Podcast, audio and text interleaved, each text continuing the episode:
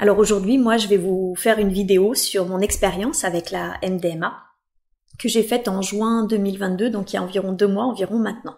Alors pour cette expérience avec la MDMA, j'ai été accompagnée euh, avec une praticienne sur et euh, la diète pour la MDMA est très légère parce qu'en gros j'avais le droit de petit déjeuner le matin mais pas le midi et de pas manger le soir. Et moi, comme je mange pas le matin, j'ai juste bu mon café. Et en gros, je suis restée à jeun toute la journée. Elle m'avait conseillé également euh, juste d'alléger un petit peu mon alimentation.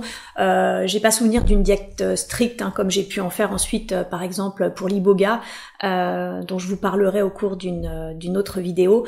je crois juste que j'ai essayé de manger sainement la, la semaine précédente. Voilà ce qui me reste un peu en tête. Alors ce qui est très important quand on prend des antéogènes, c'est l'intention qu'on pose.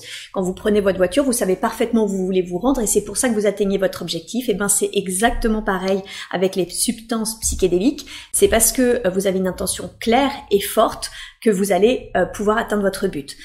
Moi, mes intentions sont toujours de l'ordre de développement personnel, euh, spirituel, euh, voire psychothérapeutique. Hein, je l'ai compris justement avec la prise de, de la MDMA. Et euh, mon intention au cours de cette session, c'était de réparer et d'expanser mon cœur. Peu de temps après la rupture avec mon ex-mari, j'ai rencontré un homme dont je suis tombée très amoureuse.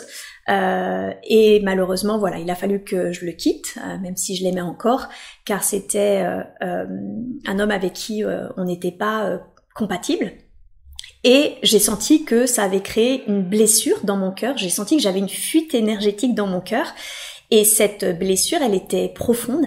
Et j'ai même senti qu'elle réveillait finalement la douleur que j'avais ressentie quand j'ai perdu mon fils il y a 12 ans.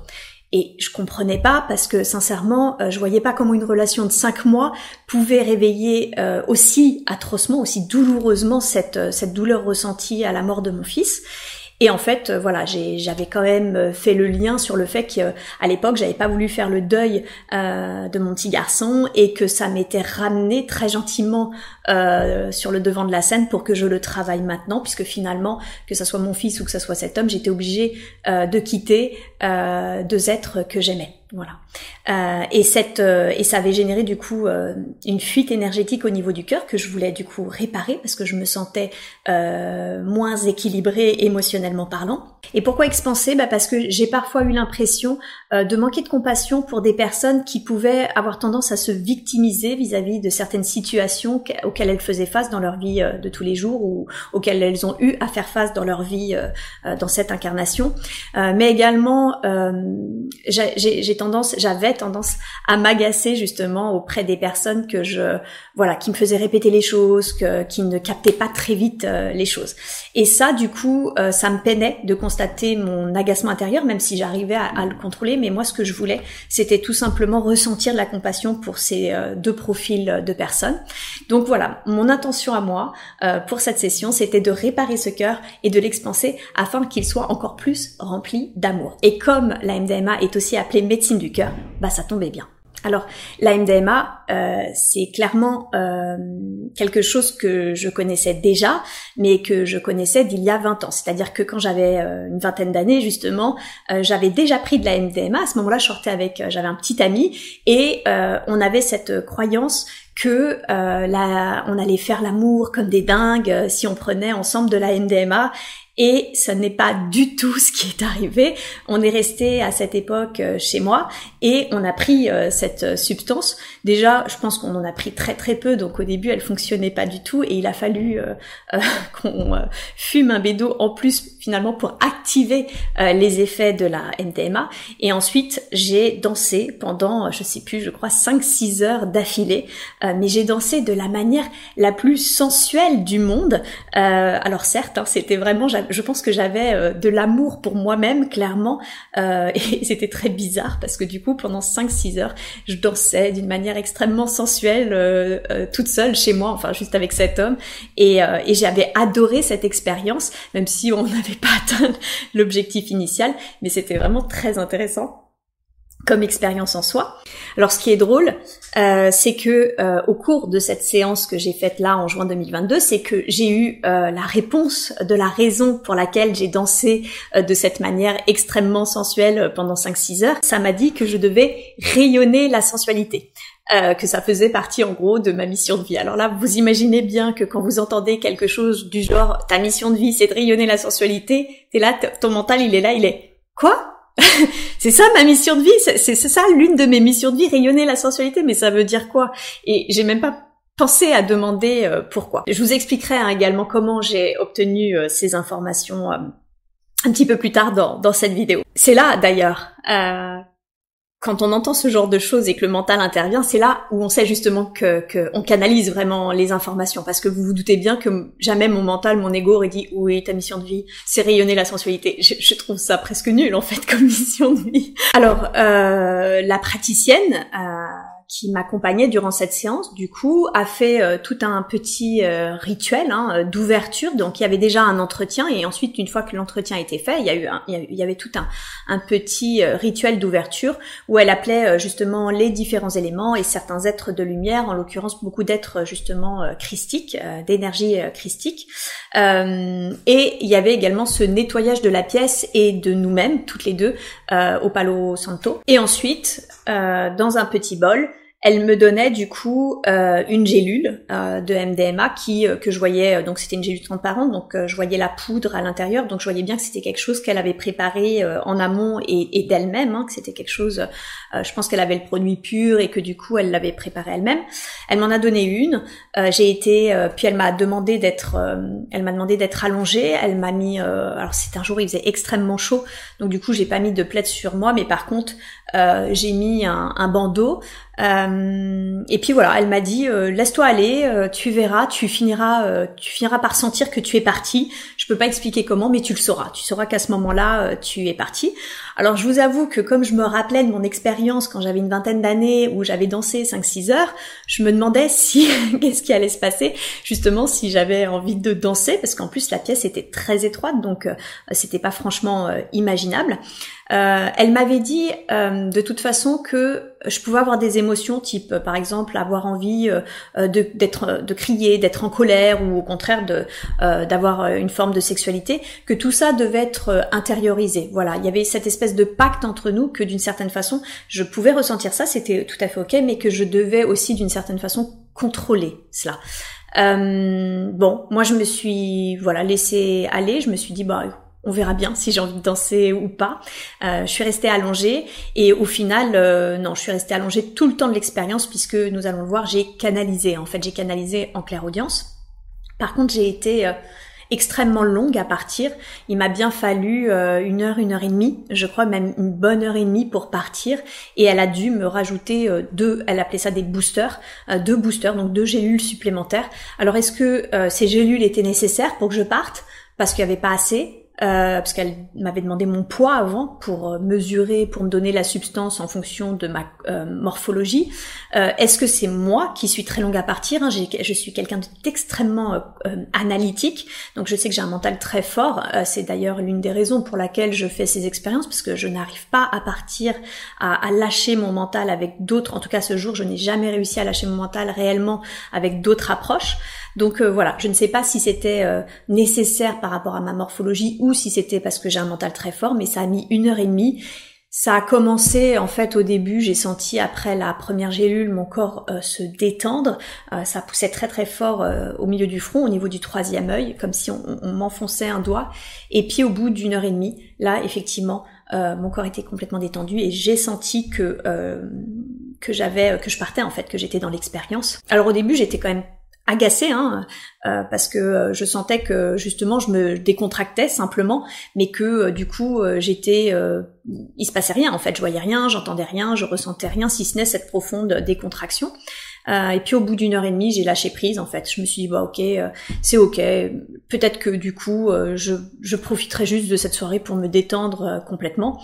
Et puis d'un seul coup, j'ai senti que je pas, enfin voilà, que je partais, qu'il y avait, qu'il se passait quelque chose, qui avait un effet. C'est difficile à déterminer hein, puisque en fait, on est toujours pleinement conscient. Il n'y a pas une seconde où on perd connaissance. C'est exactement comme l'hypnose transpersonnelle que, que que j'accompagne ou lorsque j'accompagne mes, consultants et ils ont toujours euh, conscience, bah là c'est exactement pareil, j'étais toujours pleinement conscient.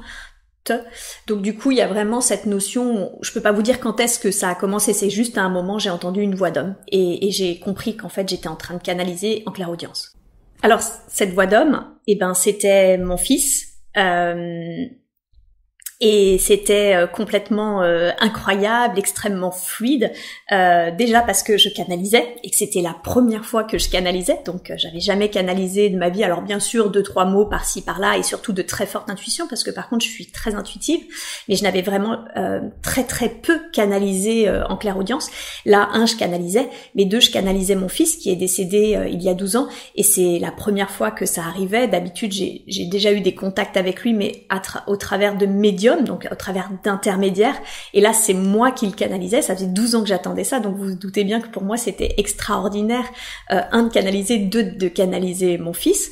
Euh, c'est vraiment euh, un effet, c'est difficile, il faut le vivre vraiment pour pour comprendre ce que cela fait de, de canaliser. Et puis surtout, c'était tellement fluide que c'est là où je vois que c'était pas, ça pouvait pas être mon mental en fait, parce que c'était rapide, c'était extrêmement fluide.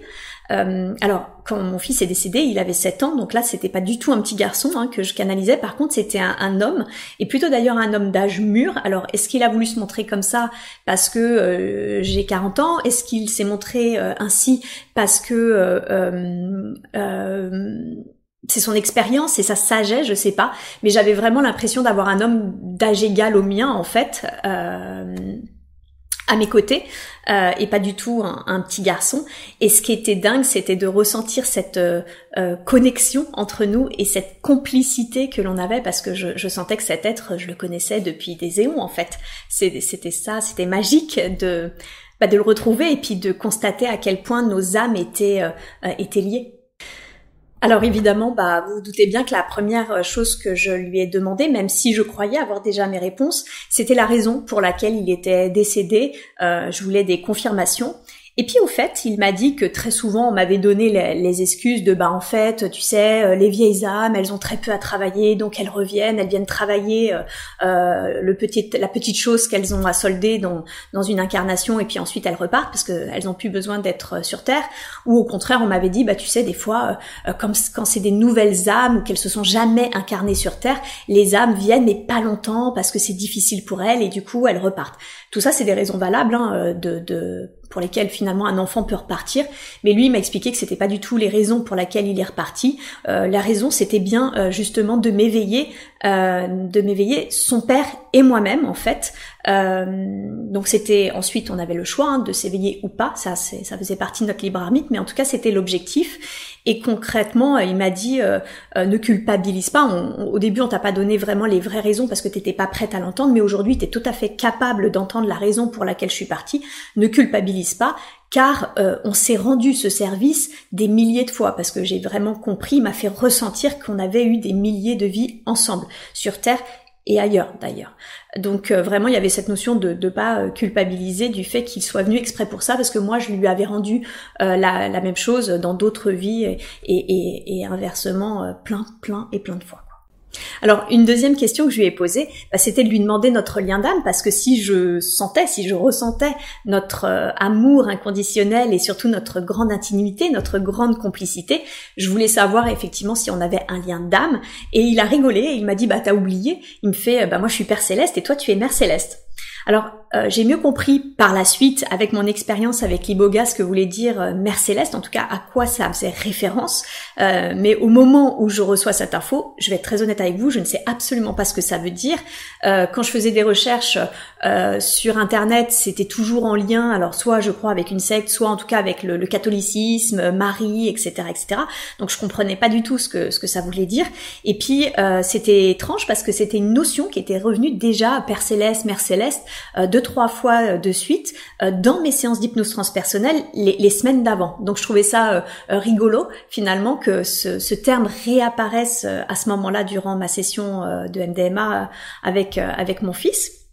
Donc voilà, je, je, vous expliquerai un peu plus ce que signifie Mère Céleste, en tout cas ce que j'en ai compris durant la vidéo que je ferai sur l'Iboga.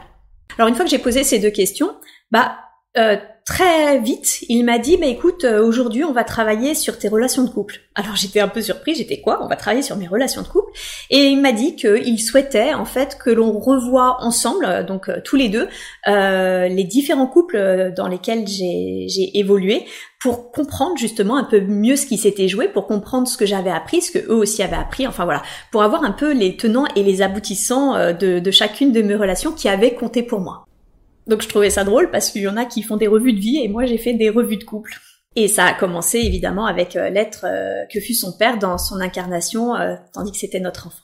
Alors pour toutes ces relations que l'on a passées en revue, en claire audience, parce que j'ai eu qu'une seule image durant toute la session, il n'y a pas seulement eu des, des, explications sur ce que j'avais appris ou ce que eux avaient appris, il y avait également des conseils, par exemple des conseils pour les êtres avec qui j'étais encore en relation. Et par exemple, euh, ce qui est très drôle, c'est que le jour où j'ai pris du coup de la MDMA, euh, je m'étais très très euh, clairement engueulée avec mon ex-mari.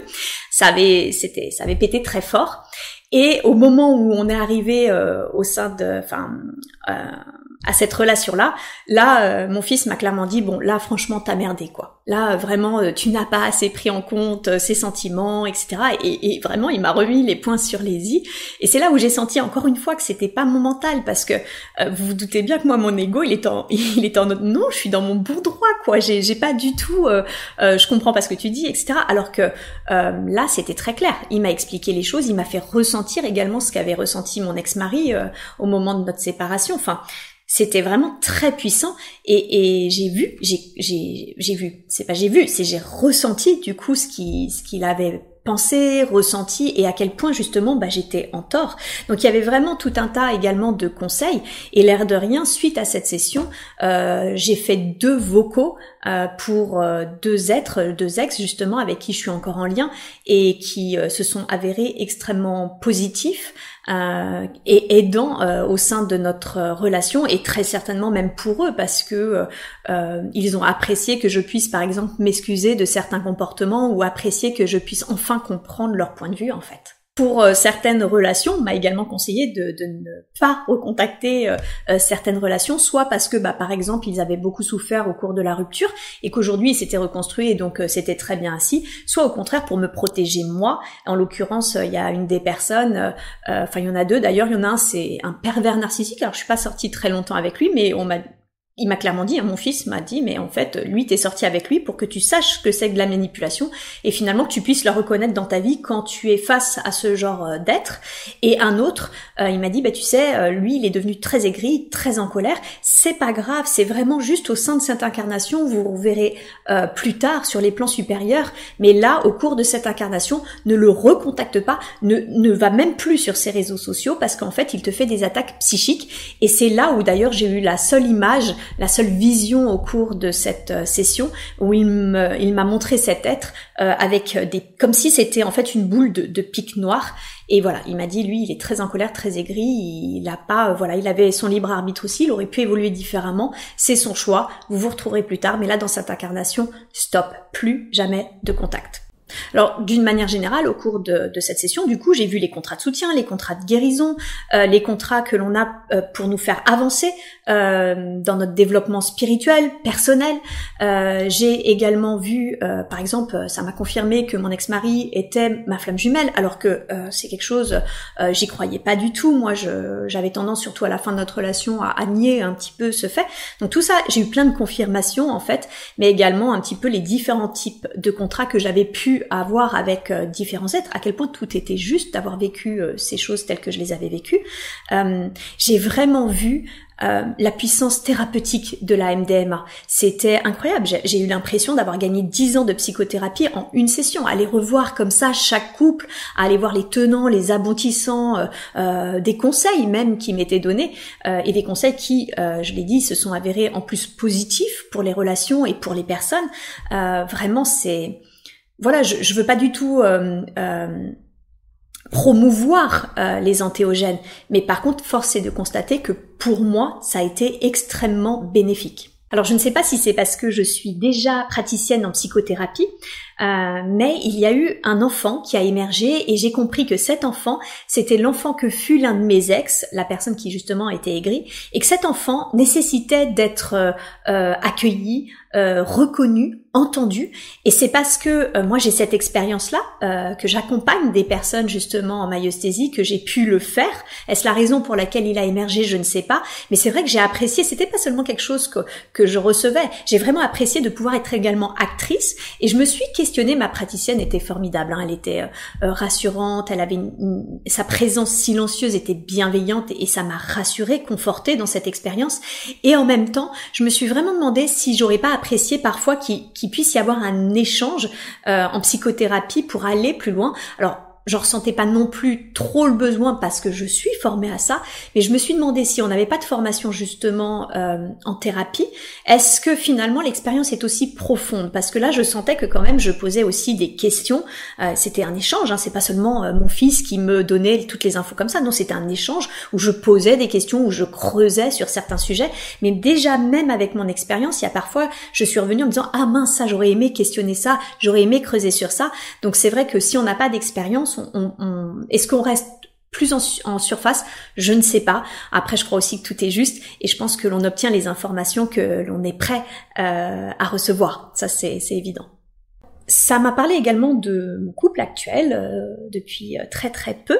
Je suis avec un, autre homme et euh, j'étais du coup très surprise qu'on me parle de lui parce que au moment où j'ai fait la session il y a deux mois, on n'était même pas encore ensemble. Hein. Je voyais bien qu'il y avait un rapprochement à distance qui se faisait parce qu'en plus il n'était pas du tout de ma région et en même temps du coup j'étais un peu voilà étonnée que qu'il émerge durant cette session alors que factuellement à ce moment-là il se passait euh, rien dans la matière entre nous. Euh, cet autre homme cet, cet autre homme pardon euh, on m'a dit qu'en fait il venait pas dans ma vie euh, par hasard parce qu'en fait c'est un ancien gars de la street et que du coup les psychédéliques il connaît très bien et qu'il venait dans ma vie actuellement parce que justement j'allais avoir quelques temps pendant quelques temps des expériences à mener dans le domaine et que il était là bah, pour m'accompagner pour me soutenir pour me conseiller également, euh, puisque justement il connaissait euh, tout ça. Il y avait aussi cette, euh, alors j'en avais jamais entendu parler, du tantrisme psychédélique, qui aurait peut-être une notion du coup, une d'expérimenter ou de développer une approche. J'ai pas très bien compris, mais en tout cas il y avait vraiment cette notion de tantrisme psychédélique que je ne connais pas. Je ne sais pas si ça existe. J'imagine que oui, que ça doit déjà exister. En tout cas entre nous également. Donc voilà, il y avait cette notion de, de contrat de soutien, de partage également de de ses expériences avec les antéogènes.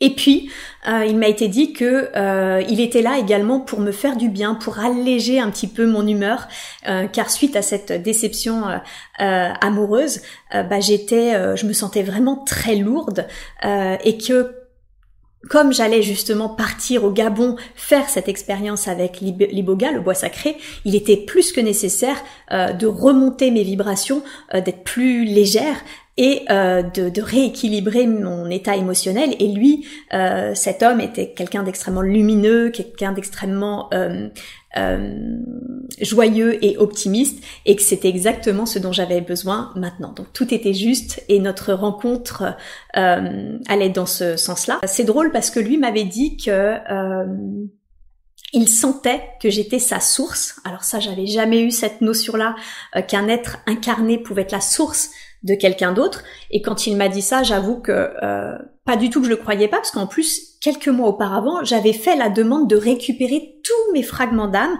afin de reconnecter à ma puissance. Euh, donc ça résonnait quand il m'a dit ça, ça résonnait quand même en moi. Et ça m'a été confirmé effectivement durant la séance euh, que c'était un, petit bout de moi, je sais vraiment pas comment l'exprimer, c'est très étrange, mais qu'énergétiquement en tout cas voilà, il provenait également effectivement pardon de mon énergie quoi. Alors au cours de cette séance, j'ai reçu également des informations euh, euh, par mon fils sur euh, qui concernent ma vie future, ma vie future amoureuse, mais également ma vie future professionnelle. Alors j'avoue que euh, personnellement, euh, même si ces informations proviennent de mon fils, j'ai toujours tendance à être extrêmement prudente euh, quand on me donne des éléments qui concernent mon futur, parce que pour moi, plus que des certitudes, ce sont surtout des des probabilités. Voilà, je, je pense qu'en fait, on peut capter certaines informations à l'instant T, certaines lignes du temps, mais ça ne veut pas dire que ces projections vont forcément se réaliser. Donc voilà, quand quand je parle du futur, je, je parle toujours euh, avec énormément de, prudence de ces informations. Maintenant, c'était, je, je tenais également à les partager avec vous pour que vous puissiez comprendre finalement la richesse euh, de cette séance et tout ce que finalement tout ce qu'une session en MDMA euh, peut permettre. et, et j'ai aucun doute qu'on puisse même avoir bien plus que, ce que j'ai vécu. Hein. Je, je prétends pas qu'en une seule séance j'ai pu expérimenter la totalité de ce que permet cette substance. Mais voilà, je, je, je, tiens à préciser du coup que j'ai reçu des informations du futur que je vais vous partager, mais que pour moi, ça reste des probabilités plus qu'une certitude. Et d'ailleurs, euh, pour aujourd'hui parler du coup de, de ce travail euh, dans le domaine des psychédéliques, euh, j'avais vraiment une, un fort appel en moi hein, de, de, tester euh, ces substances et je sentais, c'est plus qu'un appel en moi de les tester, c'est que je sens en moi que j'ai une sorte de de rôle à jouer dans le dans ce milieu. Et en fait mon fils a confirmé euh, ce ressenti en me disant qu'effectivement j'avais bien une sorte de fonction euh, dans le domaine. Et à savoir ce serait pas forcément de mener des séances telles que j'étais à ce moment-là en train d'en vivre en vivre une m'a-t-il expliqué. Pas du tout. Ce serait plutôt au contraire de parler de ça de parler des, des substances psychédéliques au travers de, de je sais pas de live de conférences de vidéos telles que je le fais maintenant c'est la raison euh, qui m'a poussé justement à, faire cette, euh, cette vidéo cette vidéo là euh, pourquoi? Eh bien, pour libérer les croyances à ce sujet qui sont euh, très nombreuses, euh, les gens voyant souvent cela comme des drogues ou en ayant peur, etc. mais également, il y a vraiment cette notion de retard. La France est extrêmement en retard concernant les, les antéogènes. Et il y avait une notion aussi plus étonnante pour moi de femmes, en fait. il m'a expliqué qu'en fait, les femmes avaient beaucoup plus peur que les hommes des antéogènes et que le fait de parler mon expérience pouvait justement abolir certaines peurs et encourager des femmes à, aller dans cette voie, même si je le répète, hein, aujourd'hui les, les psychédéliques sont interdits en France, je ne vous encourage donc pas à essayer ça, je vous fais que partager mon expérience, mais il y avait vraiment cette notion en tout cas de... Euh, libérer les croyances à ce sujet et notamment auprès des femmes. Alors c'est dommage, j'ai oublié de demander pourquoi les femmes. Et en même temps, quand je me suis posé la question, il y a quelque chose qui est venu tout de suite, c'était cette notion que d'une certaine façon, euh, le changement de, de paradigme de, de, la Terre allait aussi euh, et surtout passer par les femmes. Et c'est pour ça que c'était important qu'elles soient également, euh, j'ai envie de dire, entraînées dans dans cette euh, dans cette approche, voilà, qui, qui pouvait faire un petit peu aussi la différence. En tout cas, qui pouvait,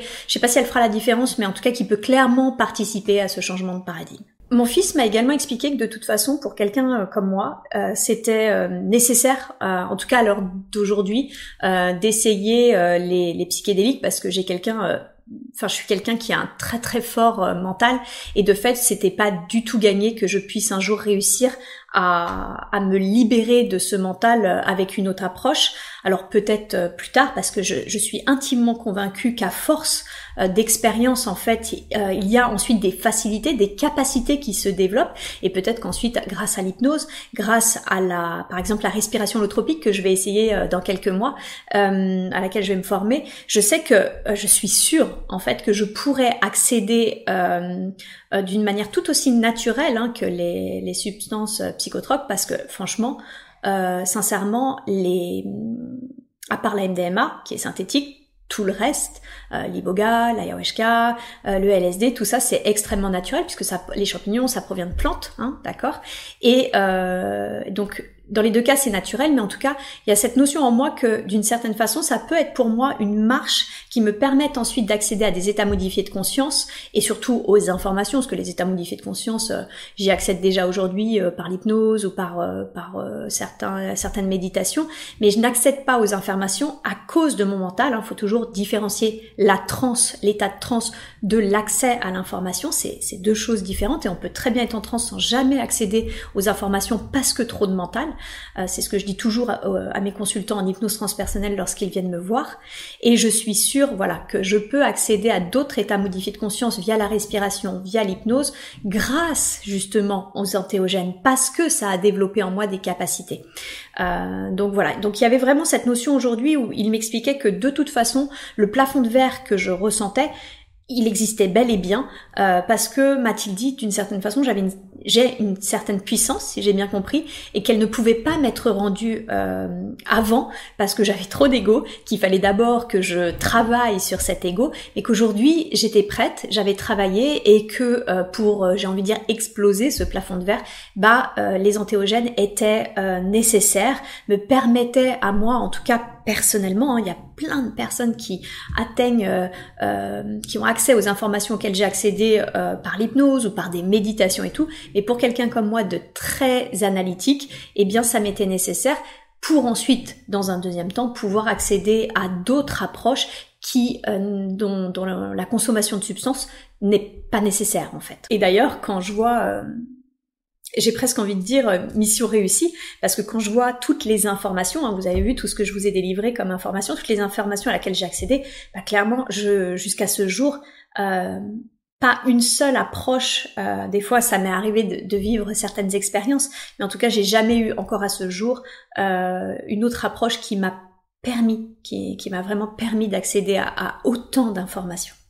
Alors je vous avoue que quand j'ai pris la MDMA, j'étais pas euh, non plus euh, extrêmement euh, rassurée au début, mais c'était plus à cause du timing parce qu'en fait, moins de 15 jours après, je partais au Gabon pour prendre, pour vivre justement mon expérience avec l'iboga. Donc je partais 15 jours après et, je crois que trois semaines après, j'avais ma, j'avais mon initiation à l'iboga et je me demandais du coup si ça allait pas faire trop de prise de, de substances en, en, moins de trois semaines. Et en fait, c'était incroyable, tout était juste parce que il m'a expliqué que la MDMA m'avait permis d'une certaine façon un bilan de vie euh, sur alors apparemment c'était sur ma vie amoureuse mais que c'était nécessaire et que euh, et que et également euh, une une plus grande compréhension de certaines relations, ce qui, ce qui finalement est en soi une, guérison, hein, une guérison euh, thérapeutique euh, et également euh, émotionnelle pour moi comme pour les êtres auxquels j'ai pu, auxquels j'ai laissé ensuite des, des, messages suite à, à, cette séance. Et, et, je suis fascinée de me, enfin encore une fois quoi, la vie est vraiment bien faite, tout est juste parce que il m'a expliqué qu'au contraire, c'est le timing était très bon puisque je faisais ce bilan-là, euh, j'expansais euh, mon cœur en, ayant euh, certaines euh, compréhensions et ensuite j'allais justement pouvoir travailler avec l'iboga qui m'a-t-il dit allait encore aller dans le sens de l'ouverture de mes capacités extrasensorielles, de la récupération de, de, certaines capacités. Alors durant cette séance avec l'iboga, il y a une autre expérience que j'ai vécue euh, et qui était assez euh, étonnante pour moi. Euh, d'un seul coup, j'ai senti qu'en fait, il y avait mon fils. D'ailleurs, je le, je, le, ressentais plutôt sur la gauche. Et j'ai senti là, un autre homme arriver plus en retrait. Je sentais qu'il gardait une distance par rapport à mon fils. Mais voilà, je sentais qu'il y a un autre homme qui a émergé durant cette séance. Et en demandant du coup qui était cet homme, ça m'a répondu Bernard. Et sur coup, je voyais pas, je connais pas de Bernard dans ma vie. Et mon fils m'a dit, ton grand, le père, non, il m'a dit exactement, le père de ta mère. Et il l'a précisé ainsi, il a pas dit ton grand-père parce que en réalité, Bernard est décédé quand euh, ma mère avait 10 ans. Donc en fait, autant dire qu'elle a à peine connu son père et moi, euh, pas du tout. Et euh, bah encore une fois, ma posture de, praticienne est revenue euh, tout de suite sur le devant de la scène parce que je lui ai dit bon bah si tu es présent, c'est certainement que tu as un message à délivrer euh, à maman. Qu'est-ce que tu souhaites que je lui dise? Et c'était très beau parce que Euh, il m'a dit que euh, en fait il sait que le que son départ et le départ de mon fils, mais surtout son départ a énormément impacté euh, la vie émotionnelle de ma mère et sa construction émotionnelle et psychologique. il sait, il lui a demandé de ne plus être triste car un jour plutôt sur les plans supérieurs, si j'ai bien compris, elle aurait la réponse euh, au, pourquoi, quelle est la raison pour laquelle il devait partir euh, si vite, et surtout qu'elle trouverait ça juste, elle comprendrait, elle comprendrait mieux. Il a tenu à lui exprimer également qu'il avait toujours été à ses côtés, euh, qu'il serait toujours là, qu'il l'attendait même, et qu'il était très fier de la femme qu'elle était devenue. Donc voilà, c'était très beau. Vous vous doutez bien euh, que le lendemain, j'ai pris soin euh, d'appeler euh, ma maman pour lui dire que j'avais eu un message de son père. Et c'était, bon, évidemment, elle a beaucoup pleuré, mais elle était extrêmement touchée. Et voyez, il y a deux choses qui ont été pour moi extraordinaires dans cet épisode de, ma séance. C'est un, c'est que d'un seul coup, j'ai reconnecté à l'être qui était ma mère enfant. Je n'avais jamais réalisé, et pourtant, voilà, je suis praticienne euh, en, psychothérapie, mais je n'avais jamais réalisé qu'en fait, l'être qui est ma mère était avant tout un enfant blessé, en fait, euh, qui était resté euh, accroché au, au, décès de son père qu'elle aimait énormément. Donc ça m'a vraiment touchée de rencontrer finalement l'être qu'elle était enfant et de, et de constater à quel point, bah, voilà, de pouvoir parler avec elle de, cette blessure, de, pouvoir euh, discuter avec elle de ce qu'elle avait ressenti, parce que finalement, elle n'en parlait jamais. Donc ça, c'était très très touchant. Euh, ça nous a beaucoup rapprochés. Et également, euh, il y a autre chose. Bon, déjà, c'était juste le fait qu'on puisse canaliser des défunts avec cette approche. Bon, ça, c'est dingue. Mais également, il y a cette notion où, suite à mon appel, où je lui ai dit que l'être qui est son père avait un message à lui délivrer, Ma mère a toujours été très ambiguë hein, sur le sur la vie après la mort. Euh, euh, suite au départ de mon fils, elle me disait euh, j'y crois pas. si c'était le cas, s'il y avait quelque chose après la vie ou ou si il y avait un Dieu, dans ce cas-là, sincèrement, pourquoi pourquoi il ferait mourir un enfant de 7 ans? Ce que je comprends, hein, c'est des enfin moi c'est des c'est des questions et des rejets que j'ai eu évidemment à la mort de mon fils.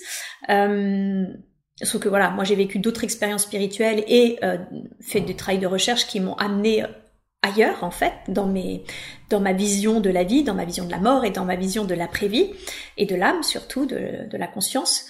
Et il y a vraiment chez elle quelque chose incroyable qui s'est passé, c'est que suite à mon appel, le lendemain, elle m'a envoyé un, un, une audio, elle a partagé une audio euh, de Jean-Jacques Charbonnier sur la vie après la mort. Et j'ai été sidérée parce que du coup, je, lui ai demandé euh, si c'est un sujet auquel elle s'intéressait avant notre appel. Et elle m'a dit que non. Elle m'a dit que suite au message que je lui avais délivré, ça l'avait intriguée. Elle avait fait des recherches et qu'au cours de ces recherches, elle était tombée sur cette vidéo euh, que qui l'avait euh, beaucoup euh, interpellée et euh, qui avait voilà résonné en elle et que du coup, elle se questionnait. Donc voilà, je, je peux pas dire aujourd'hui, bon bah voilà, maintenant elle croit en la vie après la mort euh, tout a changé pour elle, mais il y a quelque chose qui s'est passé. Clairement, il y a quelque chose qui s'est passé pour elle, et, je trouve ça beau en fait. Je trouve ça dingue. Ça fait des années, ça fait 12 ans que mon fils est décédé. Euh, euh, son père est parti à 10 ans, et pour la première fois, suite à, ce message de son de son père décédé, de son de ce défunt, elle a fait des recherches. Donc voilà, ça m'a ça m'a vraiment doublement touchée en fait. Alors pour finir cette vidéo, J'attendais rien de la MDMA, euh, ou peut-être si, ce serait mentir. J'attendais forcément quelque chose dans le sens où j'ai tellement un mental que j'espérais justement qu'enfin la prise d'une substance me permette de lâcher. Mais je n'attendais rien dans le sens où euh, je ne savais pas à quoi m'attendre plutôt. 20 euh, ans avant, j'en avais pris et j'avais dansé 5-6 heures, donc honnêtement, euh, au pire, je m'attendais peut-être à redanser, mais, mais pas plus que ça. Donc j'attendais pas grand-chose de cette euh, de cette séance et vraiment, euh, c'était incroyable. C'était c'était complètement incroyable. Déjà un parce que euh, j'ai canalisé et que ça n'était jamais arrivé et que c'était une expérience en soi complètement incroyable et que c'était en plus fluide, mais vraiment fluide. Je sentais euh, les pop-up de mon mental qui euh, réagissaient aux informations qui m'étaient données et c'est en ça que je sais que c'était pas mon mental parce que justement quand on me donnait certaines informations, j'étais tellement sidérée par l'information que je sentais mon mental qui disait quoi? Ah bon? Non, c'est pas vrai, c'est pas possible. Et en fait, c'est là où je voyais justement que mon mental intervenait. J'arrivais vraiment à le différencier, vraiment à le reconnaître. Deuxièmement, bah parce que j'ai canalisé mon fils, comme je vous l'ai dit, ça fait 12 ans que, je n'avais jamais eu de contact avec lui autre que par des intermédiaires et pouvoir le, connecter euh, euh, par moi-même, mais c'était euh, genre juste incroyable.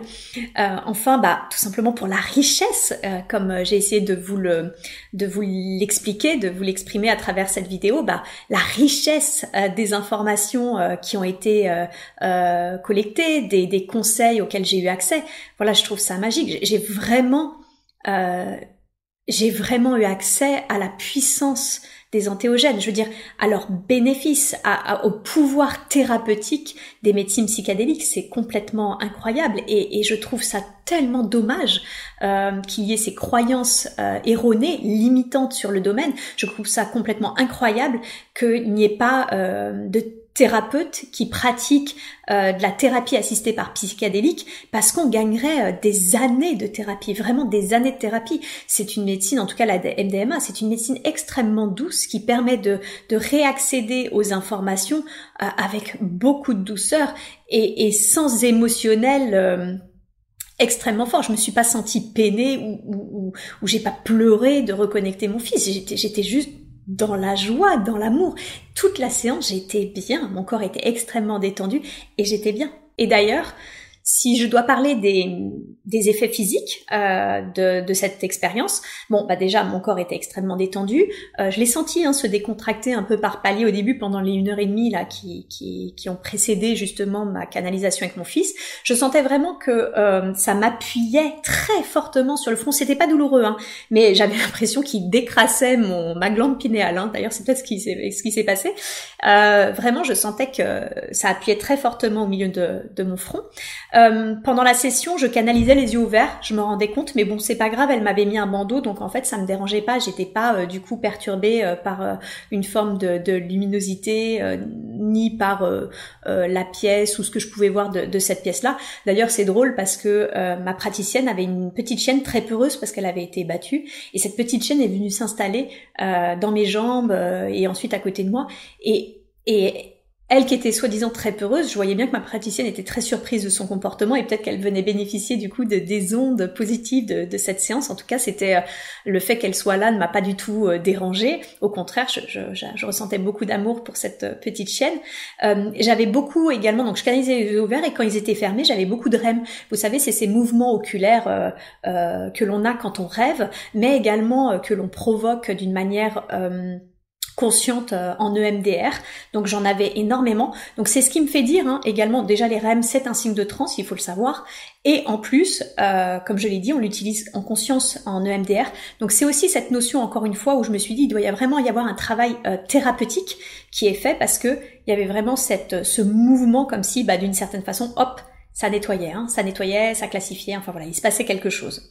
Je suis pas du tout une spécialiste de MDR, donc je, je vais pas m'avancer plus sur le sujet, mais j'ai vraiment eu le sentiment que, que d'une certaine façon, en plus d'un signe de transe, il se passait des choses. Par contre, je sentais ma mâchoire qui grinçait, enfin qui grinçait, c'est très bizarre, ouais, ça, ça grince un peu, euh, au point où je me suis dit, tiens, si je refais l'expérience un jour, peut-être euh, mettre, je sais pas, un, pas un dentier, mais vous savez, les choses un peu que, comme peuvent avoir les boxeurs ou, ou les personnes qui, des fois, euh, la nuit grincent des dents, je sais qu'elles mettent des choses et tout. Et ça, c'est d'ailleurs un des effets qui est resté, même le lendemain, jusqu'à fin de matinée du lendemain, c'est resté. Quand j'ai eu fini la session, je sentais que mes pupilles, je voyais, j'ai regardé mes pupilles, j'étais dans un état de conscience tout à fait normal, mais par contre avec des pupilles extrêmement dilatées. Et la canalisation est restée encore euh, très facile pendant une demi-journée. C'est-à-dire que le lendemain matin, j'ai repris le train pour revenir sur Bordeaux et je canalisais encore mon fils. En fait, je sentais que je pouvais encore canaliser mon fils. Euh, le seul peut-être point désagréable de cette session, et il a été très court, je l'ai vite solutionné, c'est que bon, j'avais beaucoup d'énergie. Hein. Euh, quand la session a terminé, la praticienne a été euh, top. Elle avait préparé euh, tout un plateau de, fruits coupés en morceaux, parce que c'est vrai que moi j'étais à jeun toute la journée. Et en fait, le, sucre, j'ai senti ça m'avait fait du bien. Et elle nous avait préparé un petit plateau de fruits. Euh, et du coup, j'ai mangé en partageant du coup mon expérience avec elle. Donc ça, ça m'a vraiment fait du bien. Puis elle m'a raccompagnée du coup à mon hôtel et qu'elle avait demandé, elle m'avait demandé de prendre un hôtel juste à côté de son cabinet. Et euh, quand je suis rentrée, bon, je sentais que j'étais euh, vraiment euh, très euh, consciente et puis j'avais envie d'écrire bah, tout ce que j'avais vécu. Au final, écrire, bah, vous avez vu la richesse de l'information et encore, je suis pas rentrée dans le détail de tout ce qui m'a été dit pour chaque couple, mais c'était riche. Et je me suis dit, ok, écrire, ça va pas, ça va pas le faire. Donc du coup, j'ai décidé de m'enregistrer. Donc j'ai fait une audio qui, qui dure quelque chose comme 40 minutes et euh, suite à ça, je me suis dit, bon, bah maintenant il est 2 heures du mat, vas-y, couche-toi, hein, parce que en tout, euh, la session, elle a dû durer 5 heures, c'est-à-dire environ une heure de, d'entretien. Euh, bon, j'ai mis une heure et demie à partir, et la transe a dû durer 2 heures, 2 heures et demie, puis ensuite une demi-heure, on va dire, où on a mangé, partagé, etc., etc. Euh, donc une fois que tout ça a été fait, je suis rentrée, j'ai fait mon audio, euh, et puis j'ai voulu aller me coucher et j'ai senti des impatiences. Alors d'habitude des impatiences, je les ai plutôt au niveau des fesses euh, quand j'en ai, j'en avais beaucoup enfant parce que je tenais pas en place. Euh, là, je les sentais au niveau du vagin, c'était pas très agréable parce qu'à chaque fois que j'essayais de m'endormir, je ressentais ces impatiences. Et j'ai décidé du coup vu que j'arrivais pas à dormir de prendre une douche. Et en fait l'eau chaude m'a complètement décontracté euh, le corps et c'était terminé. Ça a été vraiment terminé. Donc ça a duré quoi? Une demi-heure. Et franchement c'est peut-être le seul effet désagréable que j'ai eu post session euh, parce que même les grincements de mâchoire, bon, je peux pas dire que c'est très agréable, mais sincèrement, c'est pas douloureux, quoi. C'est plus étonnant. Alors voilà, pour terminer, bah, je dirais que j'ai hâte de continuer mes expérimentations. Hein. Ça a été, euh, ça m'a été confirmé que du coup, euh, j'allais avoir une période maintenant d'expérimentation de diverses substances pour pouvoir justement en parler. D'ailleurs, je vous ferai une prochaine vidéo sur l'iboga ça m'a dit que tout serait apporté sur mon chemin justement euh, euh, pour pouvoir se faire.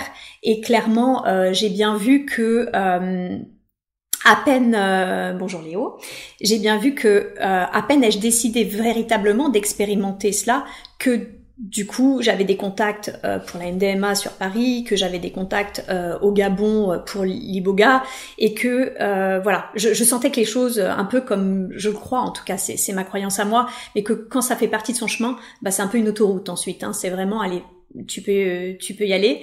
Et euh, c'est ce qui s'était passé pour l'hypnose et j'ai l'impression que c'est en train de se, c'est ce qui est en train de se passer pour les antéogènes. Et il y a vraiment cette notion euh, où on m'a dit de toute façon ne crains rien parce que c'est vrai que j'avais quand même euh, euh cette double pas peur mais quand même préoccupation de me dire bon euh, attends euh, c'est illégal en France ça peut clairement abîmer euh, finalement le travail que je mets en place euh, en hypnose transpersonnelle parce que j'insiste hein, euh, durant les sessions d'hypnose transpersonnelle il n'y a pas de prise de substance pas du tout et, avec voilà cette notion de est-ce que ça va être est-ce que ça va bien être compris? Et puis moi aujourd'hui bah soyons clairs hein, l'hypnose transpersonnelle c'est ce qui me fait vivre et voilà ça m'a dit tout sera donné. De toute façon, maintenant, l'abondance, tu l'as, tu l'auras dans les relations, tu l'auras au niveau financier, donc c'est plus un sujet. Et euh, concernant par contre euh, d'une certaine façon ton image, oui, là par contre c'est vrai, il faut t'y attendre. Il y a des personnes qui vont parfaitement comprendre ta démarche et puis il y a des personnes qui resteront dans leurs croyances, qui resteront dans leur peur, qui ne comprendront pas ce que tu fais et tu seras aussi décrié et il faut que tu t'y attendes. Donc euh, voilà, je sais pas comment ça va évoluer. Euh, j'espère sincèrement, euh, mon objectif c'est pas de convaincre, mon objectif c'est pas de d'encourager, mon objectif c'est tout simplement de communiquer sur mon expérience afin de pouvoir apporter un autre point de vue. Voilà. Et si déjà vous écoutez cette vidéo d'une manière neutre, euh, voire ouverte, sans pour autant dire bah voilà demain je vais essayer, etc., etc. Oui, prenons les les antéogènes. Mais déjà moi mon objectif il est atteint en fait. Donc voilà, j'ai hâte d'expérimenter le reste et je vous dis à très bientôt pour une prochaine vidéo sur l'iboga. À bientôt.